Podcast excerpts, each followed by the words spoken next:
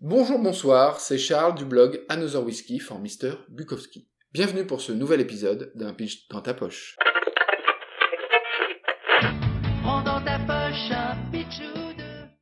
Le concept, je vous le rappelle, c'est de parler d'un film, d'une série, d'un livre, mais sans citer son nom. Le nom, je ne vous le donne qu'à la fin. Un pitch dans ta poche, c'est le géopardy de la culture ou son gloriole.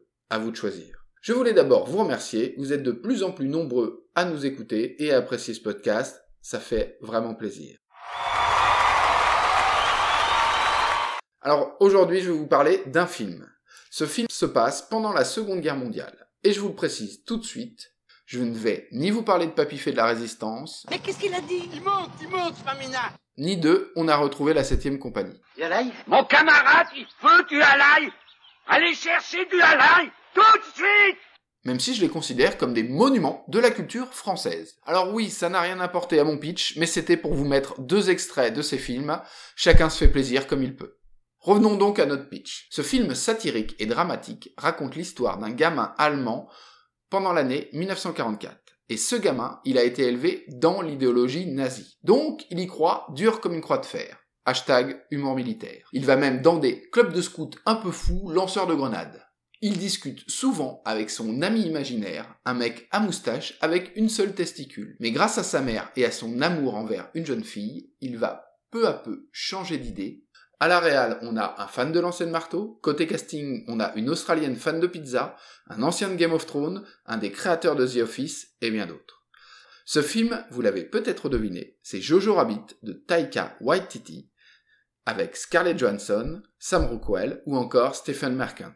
Il a eu beaucoup de prix et de nominations, notamment celui de l'Oscar du meilleur scénario de film adapté.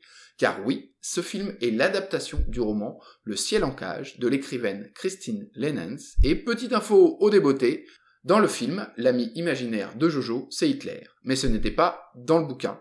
L'idée de génie revient à Taika Waititi. Par contre, personne ne voulait jouer Hitler, donc il a fallu qu'il s'y colle. Dans le livre, Jojo a 17 ans et il revient de la guerre défiguré et handicapé au bras. Cela n'a donc rien à voir avec le film où Jojo a une dizaine d'années. Vous pourrez donc lire le livre et voir le film.